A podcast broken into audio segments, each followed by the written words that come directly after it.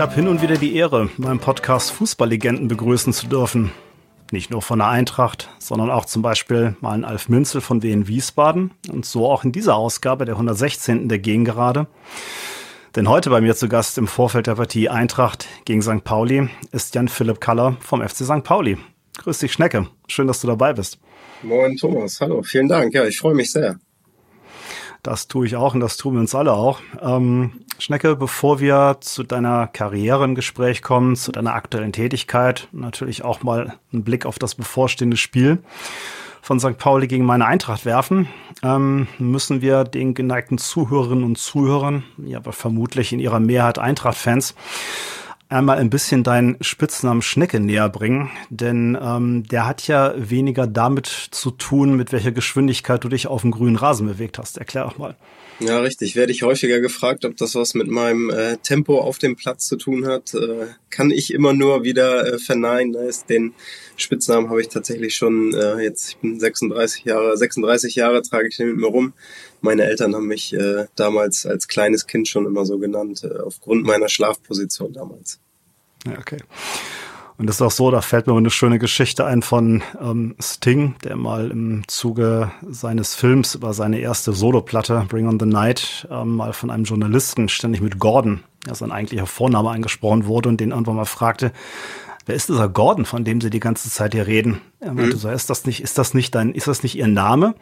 Also, naja, alle nennen mich Sting. Meine Frau, meine Kinder, meine Eltern. So ähnlich ist das bei dir auch, oder? Richtig, auf Jan, äh, Jan Philipp äh, reagiere ich so gut wie gar nicht und äh, hm. bitte nicht übel nehmen, äh, wenn man mich Jan ruft und ich mich nicht umdrehe. Äh, gerne ein zweites Mal probieren oder dann doch mit Schnecke versuchen. Aber wie gesagt, das über die Schule, über die den Fußball, über die Ausbildung hinaus äh, hm. hieß ich vielleicht ein, zwei Tage Jan oder Jan Philipp und danach war es meistens doch Schnecke. Dann bleiben wir mal bei Schnecke, dass du dem Interview auch aufmerksam folgen kannst. Schnecke, du hast wahrgemacht, wovon viele träumen. Und ähm, was mir allein schon wegen mangelnden Talentes verwehrt geblieben ist, du bist nämlich Fußballprofi geworden.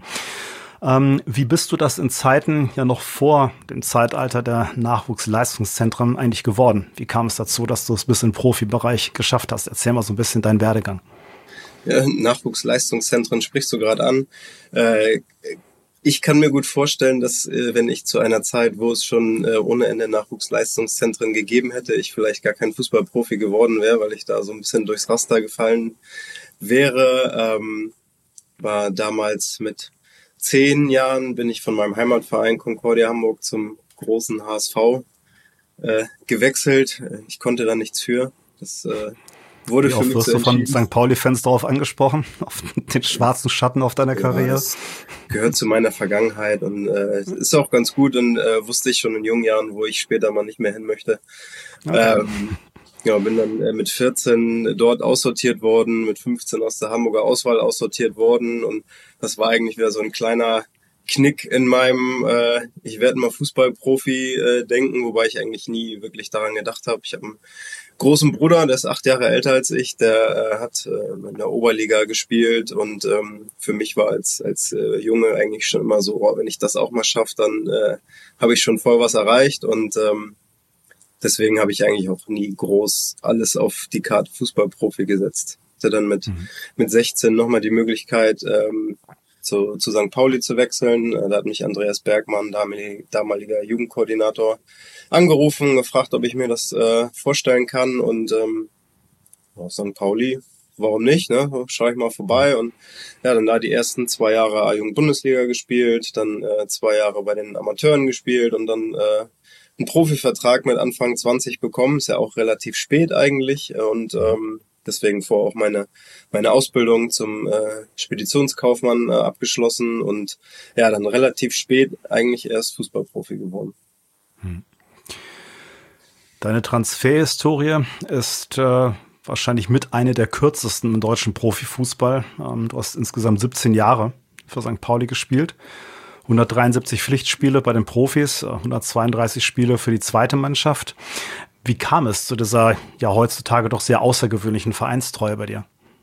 Ja, warum soll man irgendwo weggehen, wo man sich wohlfühlt? Ne? Also ich, ähm, Hamburg ist meine meine Heimatstadt, meine Geburtsstadt und ich glaube, wenn man sich das mal so anguckt, wenn die Brasilianer irgendwie nach Europa wechseln, spricht man ja auch ganz oft davon irgendwie so, dass die Anlaufzeit brauchen und sich irgendwie nicht wohlfühlen. Und ähm, ja, das muss ich sagen, das ist bei mir nie irgendwie vorgekommen. Ich habe mich direkt super aufgenommen gefühlt hier bei St. Pauli, egal ob äh, bei der A-Jugend, bei den äh, U23 oder bei den Profis, auch verschiedenste Mitspieler und Trainer gehabt und irgendwie war es doch immer die Familie und äh, sie ist von Jahr zu Jahr größer geworden, weil man immer mehr Leute kennengelernt hat und die mit einem zusammen gespielt und dann auch gearbeitet haben. Und ähm, ja, für mich war eigentlich nie groß das Thema, ich muss noch mal woanders hin, äh, weil ich irgendwie noch mal was, sehen möchte oder woanders Geld verdienen möchte raus möchte, weil ich einfach hier meine Familie äh, alles vor der Tür habe und Freunde und ähm, das ist äh, viel, viel mehr wert als viele andere Dinge. Hm kann mir vorstellen, dass noch was anderes vielleicht eine Rolle gespielt hat. St. Pauli ist ja durchaus dafür bekannt, sich auch sozial sehr zu engagieren als Verein. Ähm, das schien bei dir besonders gut zu passen oder diese Verbindung schien gut zu passen. Denn du hast ja zum Beispiel 2016 ähm, auch den Friends Cup gegründet, äh, gegründet, ein Förderverein für hilfsbedürftige Projekte. War das so, dass du merktest, okay, das, das passt halt einfach zusammen, der Verein und nicht? Äh, ja, genau. Den äh, Friends Cup habe ich mit einem äh, Freund zusammen gegründet. Ist ein, ein Radiomoderator in Hamburg und ähm, mhm. ja, das war auch irgendwie mal so aus einer aus einer Schnapsidee heraus. Ne? So, wir kennen so viele Leute, äh, denen es auch äh, gut geht und lass uns die doch mal alle zusammentrommeln und irgendwie mal was was Cooles auf die Beine stellen und für ein soziales Projekt irgendwie Geld sammeln und das haben wir dann mit einem kleinen Fußballturnier gemacht und äh, war direkt ein ein super Erfolg und wir konnten über 1000 Euro direkt zusammensammeln und spenden und ähm, haben wir gedacht, wow, das ist, wir hatten einen coolen Abend, drei, vier Stunden Spaß mit coolen Leuten und wir konnten über 1000 Euro an ein soziales Projekt in Hamburg spenden. Ähm, da muss, da muss mehr gehen, da muss man mehr draus machen.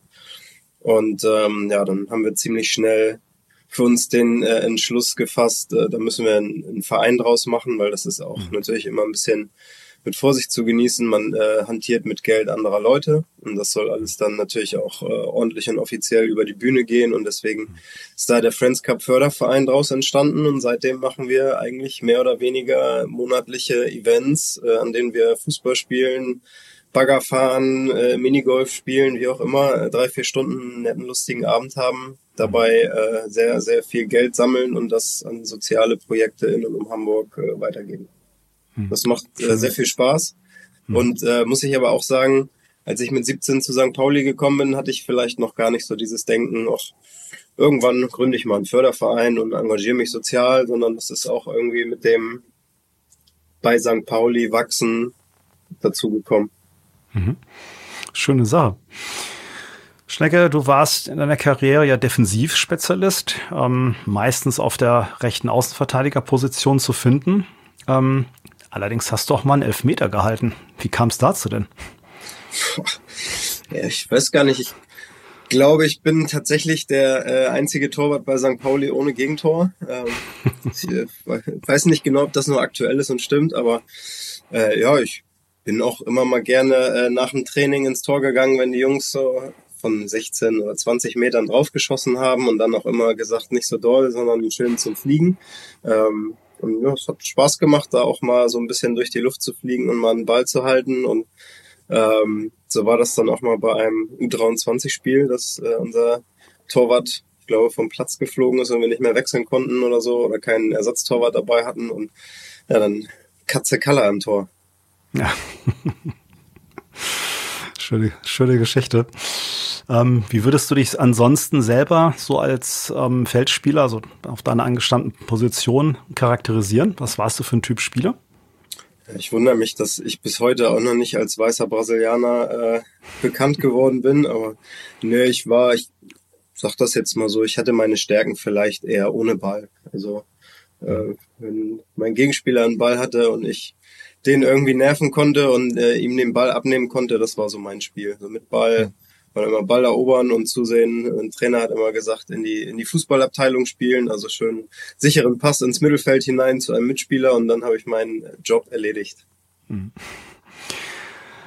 Was bei dir neben der Statistik an gehaltenen Elfmetern ähm, auch seltener auftaucht, man kann es jetzt schon ahnen, sind geschossene Tore. Ähm, war so im Herrenbereich etwa ein Dutzend oder ziemlich genau ein Dutzend. Ähm, auf zwei würde ich ganz gerne an der Stelle einmal zu sprechen kommen, ähm, wobei du dich wahrscheinlich nur an eins von beiden erinnerst. Ähm, das erste, ähm, worum es mir geht, ähm, hast du äh, erzielt am 26. April 2008, also schon ein Weilchen her, und zwar im Rudi Barth Sportplatz. Bringst du dein Team in der 16. Minute gegen Eintracht Braunschweig 2 mit 1 0 in Führung. Kannst dich da noch irgendwie erinnern? Auf gar keinen Fall. Aber äh, ja, ich bin bekannt für frühe Tore bei uns. Also ich glaube, alle meine Tore waren eins, war das das 2-0, aber sonst habe ich immer das erste Tor für uns gemacht. Mhm. Das, das heißt schon was. Wenn ich das erste Tor schieße, dann scheint es nicht so gut zu laufen für uns eigentlich. Das zweite, da wirst du dich auf jeden Fall dran erinnern, das hat unter den Fans nämlich einen ziemlichen Legendenstatus. Das war im Mai 2015 gegen Kaiserslautern auf dem Betze. Ähm, zum einen ist das Zustandekommen des Tores ein bisschen kurios. Ähm, zum anderen wartest du da mit Vollstreckerqualitäten auf, muss ich schon sagen. Die sehe ich sonst bei einem Robert Lewandowski vielleicht.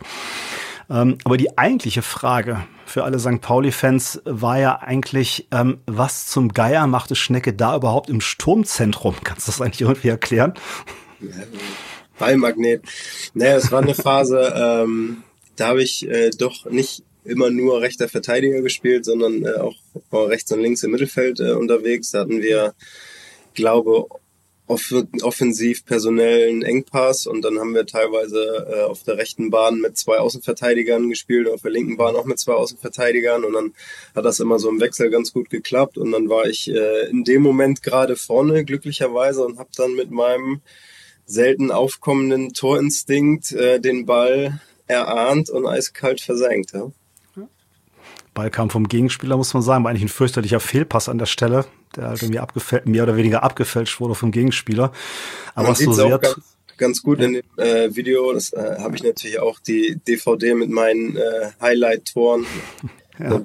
Ausschnitt davon, wie sich unten unser Mitspieler äh, Christopher Buchtmann aufregt, dass der Ball nicht zu ihm kommt, sondern äh, ja. wird. Aber äh, ich glaube, die Aufregung ist ziemlich schnell in Freude äh, verwichen trocken unten links versenkt, aber war schon ein schönes Tor. Ja. Ähm, was weniger schön war, war dein Abschied vom Profifußball. Der fiel nämlich auf ein Geisterspiel mitten in der Pandemiezeit. Ähm, allerdings, Ende gut, alles gut, bekommst jetzt doch noch dein Abschiedsspiel. Am 25. März im nächsten Jahr wird es soweit sein. Kannst du schon ein bisschen verraten, was da so auf die Fans erwartet oder was die Fans da so erwarten wird?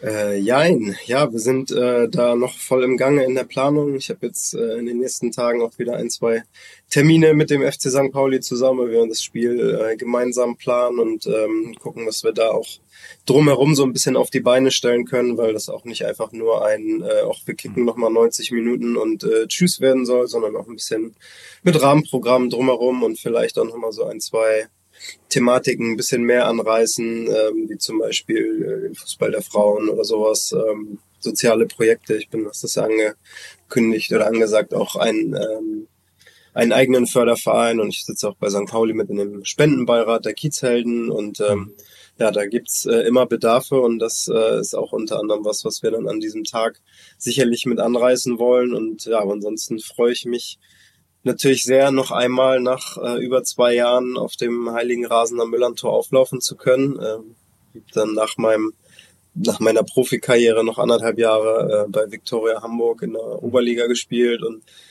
bin jetzt dann aber auch schon ein Dreivierteljahr irgendwie wieder raus und ähm, ich bin froh, dass ich noch ein halbes Jahr Zeit habe, um wieder ein bisschen fit zu werden. Daher die frühe Ankündigung, fair genug wird auf jeden Fall eine volle Hütte geben. Das kann ich mir eigentlich gar nicht anders vorstellen. Ja, ich hoffe natürlich. Ne? Dabei werden natürlich auch viele meiner alten Weggefährten sein und äh, noch einmal am Millantor auflaufen, war ja nicht nur nicht nur ich, der äh, leider äh, unter Corona-Bedingungen sein letztes Spiel für St. Pauli hatte, sondern da waren ja auch noch ein paar mehr meiner Mitspieler, die die leider so beziehungsweise nicht richtig verabschiedet wurden und ähm, ja, auf die lege ich sehr viel Wert drauf, dass die da auch nochmal verabschiedet werden. Schön, drückt die Daumen. Wird bestimmt ein toller Tag. Stecker hast schon ein Stichwort genannt, auf das ich mich jetzt mal anspringe, nämlich ähm, Fußball der Damen. Ähm, du bist jetzt im Trainerbereich tätig bei St. Pauli und zwar eben im Damenbereich, Trainer der ersten Damen. ähm, hast auch schon während deiner aktiven Zeit eine Damenmannschaft des FC trainiert. Ähm, bevor wir uns mal so ein bisschen deinen Werdegang anschauen, wie kam es bei dir überhaupt zum Entschluss, Trainer zu werden? Oh, ganz, ganz am Anfang habe ich eigentlich immer so den Gedanken gehabt, ach, ich muss Trainer werden, weil ich hatte so viele Trainer und bei jedem hat mich irgendwie immer was gestört und ich möchte ein Trainer sein, der immer alles richtig macht und äh, die Mannschaft, äh, das Team den, den Trainer cool findet und ähm, das war eigentlich so ein bisschen mein, mein erster Anreiz und Gedanke. Nachher mhm. natürlich auch äh, die, die Zeit des aktiven Fußballspielens selber ist end, äh, endbar, end, mhm. endlich. So.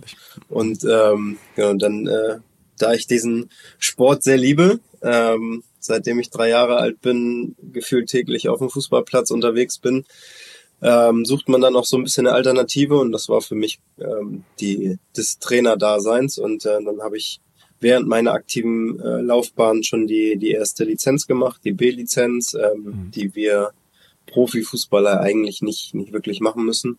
Ähm, habe sie aber trotzdem gemacht, weil ich der Meinung bin, sie sowas macht mich nicht dümmer, sondern äh, im Gegenteil, man lernt äh, natürlich noch was dazu, auch wenn man jahrelang selber Profi war. Und ja, dann habe ich mit meiner Freundin zusammen damals ein äh, neues Team bei St. Pauli gegründet, ein äh, Team von den Frauen. Äh, meine Freundin hat selber in der Regionalliga Fußball gespielt und ist dann in diesem Sommer ähm, da auch ausgeschieden und ähm, ja, für sie war das dann so ein bisschen die Möglichkeit, nochmal selber Spieler, Trainerin, äh, ein bisschen selber mitkicken, aber auch äh, Trainererfahrung sammeln und für mich während der aktiven Zeit erste Trainererfahrung sammeln äh, auch schon super.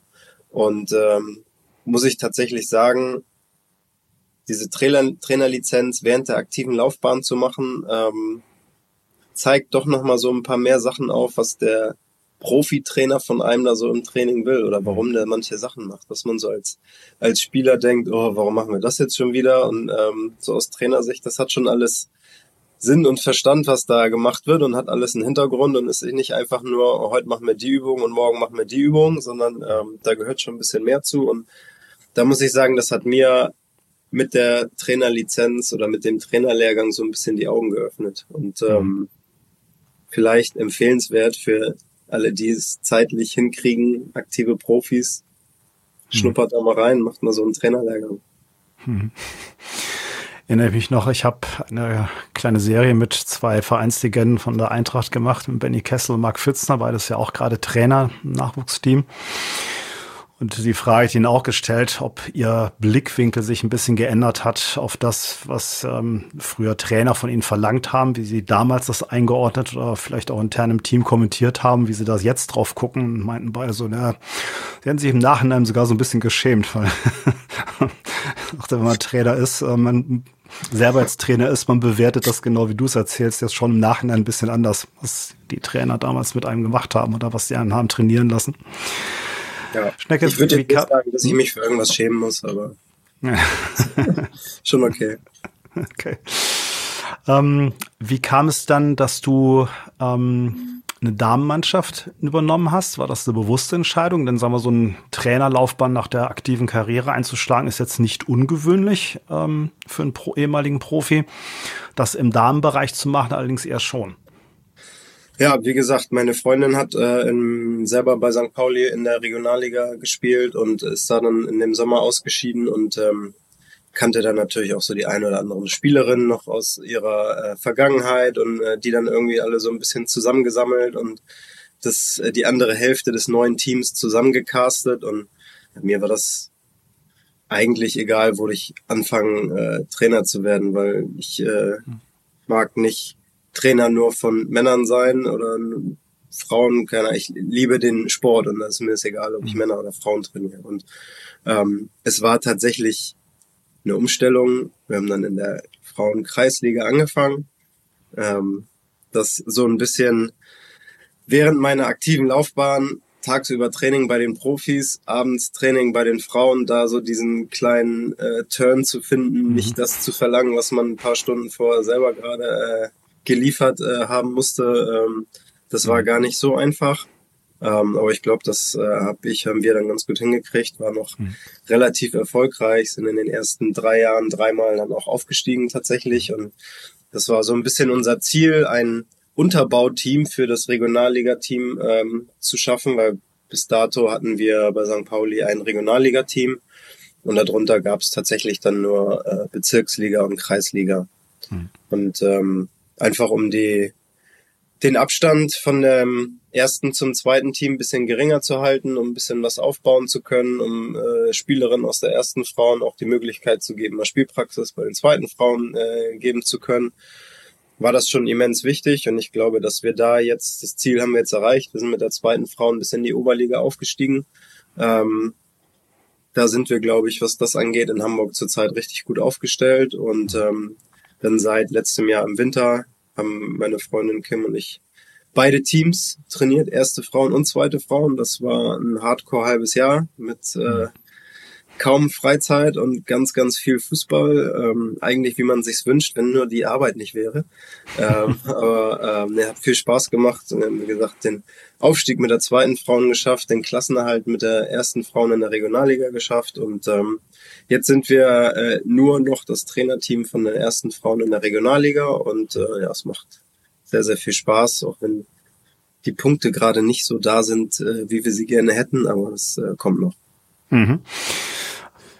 Wie ist da so die Aufgabenteilung zwischen dir und Kim? Erste Frage und Anschlussfrage gleich hinterher. Ähm, beeinflusst das in irgendeiner Weise auch das Privatleben, wenn man jetzt auch beruflich immer zusammenarbeitet?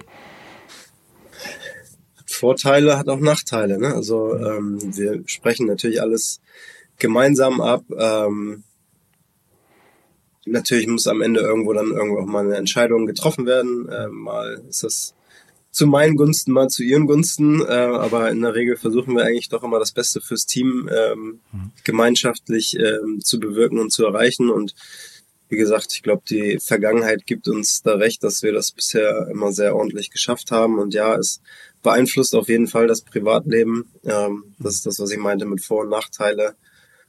Wir reden beim Essen darüber, wir reden auf dem Weg zum Training darüber, wir reden beim Einkaufen darüber, äh, immer mal wieder so äh, kurz zwischendurch. Ähm, mhm. Ist was einerseits nerviges, weil man auch gerne mal über andere Themen spricht. Andererseits ist es auch ein riesen Mehrwert und Vorteil, weil man sich nicht mit seinem Co-Trainer zusammen telefonieren muss oder sonst wie irgendwie Zeit dafür aufwenden muss, weil das äh, ist einfach die, die Partnerin oder in meinem Fall der Partner zu Hause, wo, wo das Trainerteam äh, komplettiert wird und äh, man dann einfach so viele Dinge auf einem kurzen Wege bespricht. Und ich glaube, also auch dazu nochmal Hut ab für alle Amateurtrainer, die, die mit ihrem Co-Trainer irgendwie zusammenarbeiten und äh, nicht mit dem zusammenwohnen. Ähm, was da so an Absprache und Rücksprache getroffen werden muss, was da auf den zeitlichen Aufwand äh, hinzukommt, ähm, den man fürs Training ähm, dazu mit äh, aufopfert, das ist schon, ist schon eine Menge. Mhm. Ich denke, du kommst ja nun, hast es angesprochen, aus dem Leistungssport. Ganz am Anfang vielleicht ein bisschen eine Umstellung, erst noch im Amateurbereich tätig zu werden, aber ist ja auch schon dein Anspruch, hast du ja auch geschafft, ähm, deine Teams immer weiterzubringen. Ganz allgemein ist beim Damenfußball ja so, dass lange Jahre immer so große Ereignisse, wie auch jetzt zuletzt die Europameisterschaft, ähm, immer mal wieder so das öffentliche Interesse befeuert haben, ne? wie im Ausverkauf des Wembley-Stadion, alle Spiele live übertragen. Befeuert immer so ein bisschen die Euphorie, geben Anlass zur Hoffnung, ähm, dass sich das auch so mal nachhaltiger im öffentlichen Interesse festsetzt. Ähm, auf dem ähm, im, im, Spitzenbereich ähm, ist der Frauenfußball auch mittlerweile auf einem sehr hohen Niveau angelangt. Ähm, wenn man sich das jetzt mal so anguckt, im Vergleich mit dem Herrenbereich, da gibt es im Nachwuchs äh, mit den Nachwuchsleistungszentren, wir haben es schon mal angesprochen, ähm, eine sehr leistungsorientierte Struktur für den Nachwuchs. Das ist im Moment im Damenfußball noch nicht so. Wie sieht das so perspektivisch aus deiner Sicht mit einer Weiterentwicklung des Unterbaus bei den Damen aus? Denn äh, da bist du ja in der Regionalliga und du hast es gesagt, ja auch tätig. Ja, also bei den, bei den Jungs, bei den Herren äh, gibt es diese NLZs, wo sehr auf Leistung äh, geachtet wird. Es gibt aber halt auch die Teams, wo jeder Junge und jedes Kind Fußball spielen kann, was Fußball spielen möchte, ohne auf Leistung äh, schauen zu müssen. Und ähm, das finde ich halt auch genau richtig, dass beides angeboten wird, dass beides ermöglicht wird. Und ähm, ich finde auch, dass es bei, bei jedem Profiverein eigentlich möglich sein sollte als Junge, der nicht Fußballprofi werden will oder äh, Leistungsfußball spielen will, dass es auch bei Bayern München eine Breitensportabteilung gibt, sag ich mal so. Weiß ich nicht, ob es das tut oder nicht, aber ähm, und bei den bei den Damen oder bei den Mädels ist das halt in den meisten Vereinen noch so, dass es zumindest auch bei uns so, dass es erstmal bei den Mädchen rein Breitensport orientiert ist. Also da spielen mhm die Mädels zusammen, die letzte Woche angefangen haben, Fußball zu spielen, mit welchen, die in ihrem Jahrgang in der Hamburger Auswahl sind. Das ist noch alles äh, sehr, sehr gemischt, weil es da einfach noch nicht diese, diese große Aufteilung gibt mit hier haben wir jetzt äh, ein Leistungsteam und hier haben wir ein Breitensportteam. Auch da würden wir gerne noch ein bisschen was verändern bei uns in der Abteilung zum Beispiel, dass wir, dass wir da auch einfach noch mehr Angebote schaffen und auch den, den Mädels gerechter werden, dass ähm, die die Leistungssport betreiben wollen, halt auch Leistungssport betreiben können und das aber auch sehr wichtig ist, dass die Mädels, die Breitensport betreiben möchten, das auch weiterhin bei uns tun können. Mhm. Das ist ähm, der Breitensport, sagt man, ist auch die Basis von von all dem, was oben äh, im, im Profifußball ankommt. Also ohne mhm. die ganzen Kinderteams, die die anfangen äh, auf Breitensport und aus Spaß an der Freude Fußball zu spielen, äh, ohne die wäre niemals irgendwo einer Fußballprofi geworden. Mhm. Und deswegen ist es wichtig, dass es das auch in allen Altersstrukturen weitergibt. Und ich finde halt, dass man da, dass wir, das allgemein Fußball Deutschland, äh, vielleicht da auch in dem Frauenbereich dann das auch hinkriegen muss, den Schalter umzulegen, dass es da auch viel mehr auf Leistungssport ähm, geachtet werden sollte. Was wäre aus deiner Sicht dafür notwendig? Bei den, bei den Profivereinen sind die Strukturen ja in der Regel alle da. Ne? Also es gibt NLZs für Jungs, ähm, könnte man ja auch Mädchen trainieren lassen. Mhm. Oder weiß nicht, Amateurstadion, weiß ich nicht. Ähm, ja, was ist dafür notwendig? Natürlich brauchst du dafür auch, auch die, die Spielerinnen und die, die Mädchen, die Interesse haben, Fußball zu spielen, das ist klar. Und ich glaube, dass, dass durch diesen Hype dieser Großevents, was du eben angesprochen hast, da auch natürlich ein paar Neuanmeldungen wieder in dem Amateurbereich, äh, in dem Breitensportbereich sind. Mhm. Das merkt der Leistungsbereich aber erstmal nicht, sondern diese, diesen Hype glaube ich, wird es erstmal nur in dem Breitensportbereich geben. Mit hier sind schon wieder fünf Neuanmeldungen für unsere äh, C-Mädchen oder sowas. Ähm, da werden die sicherlich einen Hype bekommen haben. Mhm. Ähm, bei uns vielleicht zu, zuschauertechnisch in der Regionalliga. Also wir hatten jetzt äh, bei uns bei den äh, drei Heimspielen, wovon eins ein Derby war, mit äh, 500 Tickets begrenzt, mhm. weil unsere Anlage einfach nicht äh, mehr hergibt. Aber auch da beim ersten Spiel, glaube ich, 180, beim zweiten 160 Zuschauer, Zuschauerinnen. Mhm. Ähm, das ist teilweise mehr als bei unseren U23 Herren. Also das mhm. ist schon, wird schon gesehen und äh, wir bekommen schon die Aufmerksamkeit. Ähm, aber ja, auch da gerne mehr, gerne Luft nach oben. Mhm. Wobei, wenn ich das mal so vergleiche, St. Pauli, die Eintracht im Damen- oder auch Mädchenbereich, ähm, ist St. Pauli schon recht gut aufgestellt. Also Eintracht hat nur eine U17. Ähm, während ihr von der U11 bis U21 mit Ausnahme der U19 allen, anders, äh, allen Altersstufen eine Mannschaft ähm, aufbieten könnt. Mhm. Ist das so ein Ausdruck von erhöhtem Interesse einfach in Hamburg oder an dem Verein St. Pauli oder wird das auch vom Verein selber aktiv gefördert, dass da eben einfach naja. mehr Mannschaften da sind. Also für den Verein ist das ja enorm wichtig. Also wenn jetzt irgendwo ein, ein äh, die, die U19 hast du gesagt, fehlt bei uns, ähm, da kommen äh, generell dann die, die Mädchen nach den B-Mädchen ist das äh, die U17 in den Frauenbereich. Ähm, aber ansonsten wäre es ja richtig bitter, wenn du irgendwie keine U17 hast und die Mädchen, du die im Verein ausbildest bis zur U15 hin und dann hast du einfach kein Angebot mehr für die und dann müssen sie sich einen anderen Verein suchen. Das wäre ja, ist ja auch nicht ähm, der Sinn und Zweck des Ganzen und der Jugendarbeit, die man dann äh, bei uns betreibt. Ähm, aber gesagt, generell glaube ich, dass wir bei St. Pauli auch gut aufgestellt sind, in der Tat. Äh, natürlich auch in dem Leistungsbereich, was ich vorhin meinte, mit äh, Regionalliga, mit Oberliga. Wir haben jetzt ähm, ein, ich glaube, ein Bezirksliga und zwei Landes-, äh, zwei Kreisliga-Teams noch dazu. Also in dem Frauenbereich können wir tatsächlich Leistungssport, Breitensport jeder Frau die Möglichkeit geben, bei St. Pauli Fußball zu spielen. Eine, eine Ü35 gibt es noch. Ähm, dann haben wir U17 und äh, alle Mädchenteams darunter. Wir können jedes Mädchen bei uns spielen lassen, aber es ist halt die Frage, möchten die Mädchen in so ein Breitensportteam kommen, wenn sie Leistungsfußball spielen möchten oder eben nicht. Und ich glaube, um da noch mehr Mädchen bedienen zu können, beziehungsweise auch im Verein halten zu können, ähm, ist das der nächste Schritt, den man aus meiner Sicht gehen sollte.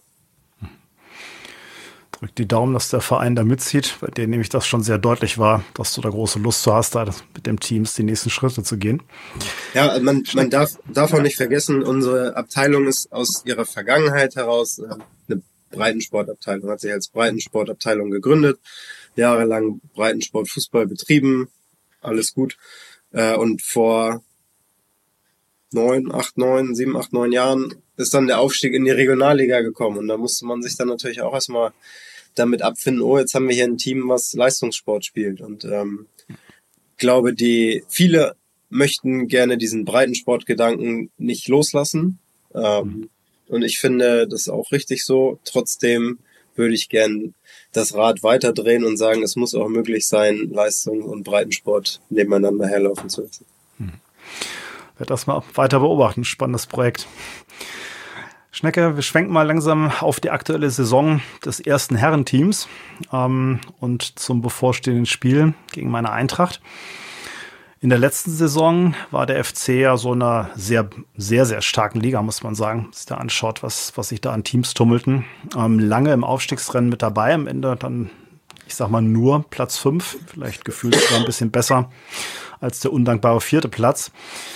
Wegen der starken Saison ging man, vermute ich mal, so aus Sicht der Öffentlichkeit natürlich in die heute oder diese Saison erstmal so ein bisschen im Anspruch, ja, da sollten wir auch wieder oben Wörtchen mitreden. Äh, Im Moment ist es nur, in Anführungszeichen, Platz 11. Ähm, waren der Abgang gerade von Chiré und Burg, äh, Burgstaller doch zu schwerwiegend, ähm, um das mal eben so kompensieren zu können? Oder wie ordnest du überhaupt die aktuelle Situation von St. Äh, St. Pauli ein?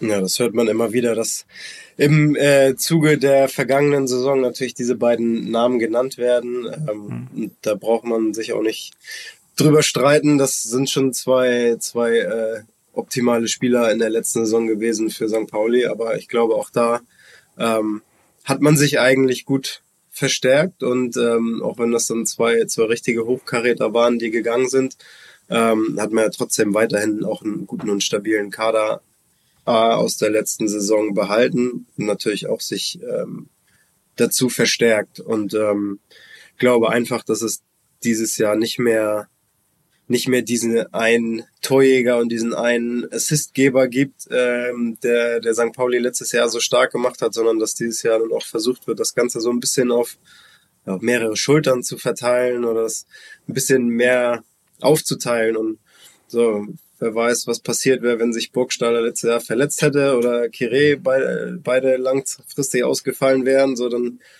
wärst du auf einmal da gestanden und hättest äh, niemanden mehr da gehabt. Äh, kann, ich weiß um die Qualität der beiden, aber es kann ja auch nicht sein, dass nur, nur zwei Spieler für, für den Erfolg oder Nicht-Erfolg des Teams zuständig sind. Und deswegen glaube ich, hat man dann nach den Abgängen dieser beiden versucht, äh, die Philosophie zu fahren, das Ganze auf mehrere Schultern zu verteilen. Mhm. Ist also so quasi im Moment noch so ein Prozess, der da stattfindet? Also siehst du das Team da noch im Soll oder beginnt man sich da schon mal so ein bisschen, ich sag mal, nicht Sorgen zu machen, aber schon zu überlegen, okay, Platz 11 ist vielleicht nicht ganz unser Anspruch? Ja, Findungsphase weiß ich gar nicht so genau. Hat sicherlich in den letzten beiden Jahren Umbruch stattgefunden. Ja. Ähm, und dann auch nicht so, wie man das vielleicht kennt, dass sechs, sieben Spieler ausgetauscht werden, äh, sondern waren dann vielleicht auch ein paar mehr. So ich habe noch mit zwei oder drei Spielern aus dem aktiven Kader jetzt äh, zusammengespielt und ich bin auch erst knapp über zwei Jahre weg, aber das ist dann jetzt halt so die, die Philosophie und es äh, sind neue Spieler da und ähm, die haben letzte Saison schon gezeigt, dass sie richtig gut kicken können und als Team auch zusammenarbeiten und funktionieren können. Und ähm, ja, in diesem Jahr hat sich wieder ein bisschen was verändert und vielleicht braucht das Team dieses Jahr einfach noch ein bisschen länger, um sich wieder so zu finden und, und die, die Philosophie des Trainers dann so umzusetzen, dass es wieder so erfolgreich wird wie in der letzten Saison. Hm.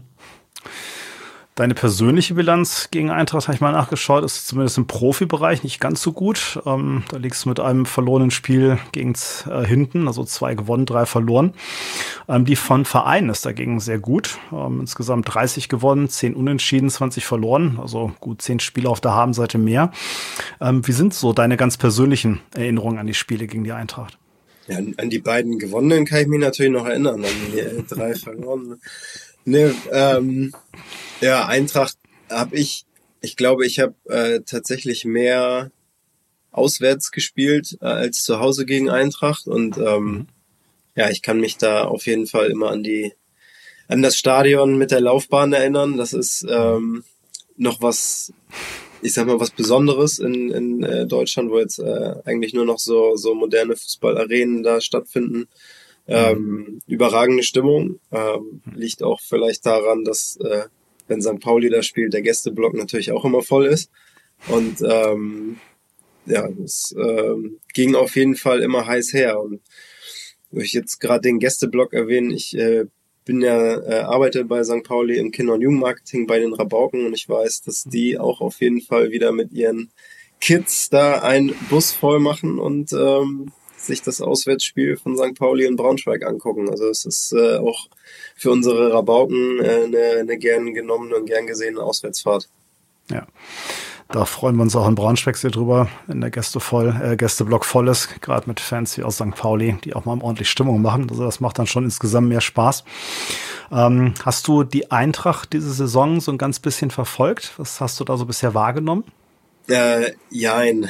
Ähm, muss zugeben, ich äh, guck gar nicht so viel Fußball in meiner Freizeit. So der Fußball mhm. hat, der Profifußball zumindest hat mein mein Leben äh, sehr, sehr lange bestimmt und dominiert und äh, ich mhm. bin auch mal froh, tatsächlich nicht äh, in meiner Freizeit mich immer mit Fußball beschäftigen zu müssen. Klingt jetzt doof, wenn ich sage, dass ich selber Trainer bin und so, aber ähm, ja, dann so auch am Wochenende Fußball gucken. Man mhm. verfolgt die Ergebnisse so ein bisschen, äh, aber ich muss mir jetzt nicht äh, jede Konferenz und äh, jedes Spiel anschauen. Von daher, mhm. ja, Braunschweig natürlich, ähm, aber was ich so im Kopf habe, ist, dass sie nicht ganz so gut gestartet sind wie St. Pauli.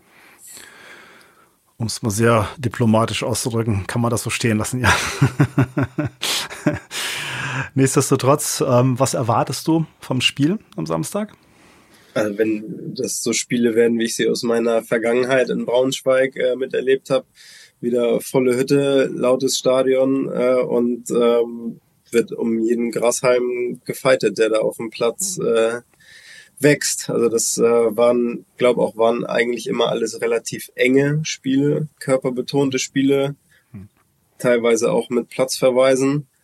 Ähm, das also muss ja nicht sein, aber ich glaube schon, dass das da auf jeden Fall keine, keine eindeutige Geschichte in welche Richtung auch immer äh, geben wird, sondern dass auch wieder ein eng umkämpftes Spiel bis zum Schluss werden wird.